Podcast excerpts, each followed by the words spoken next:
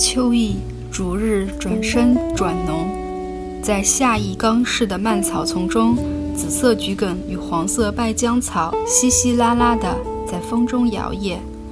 庭院中的风景，仿佛将远山旷野的一角原封不动地移了过来。家夜良宵，月光洒落在庭院，离满月还差一天。蓝悠悠的月轮悬挂在苍穹。邯郸虫、蟋蟀、草云雀，在树木及草丛的背阴处，秋虫鸣啾。坐在廊外聆听虫吟，秋意愈发浓郁了。安倍晴明和袁博雅二人相向而坐，正在饮酒。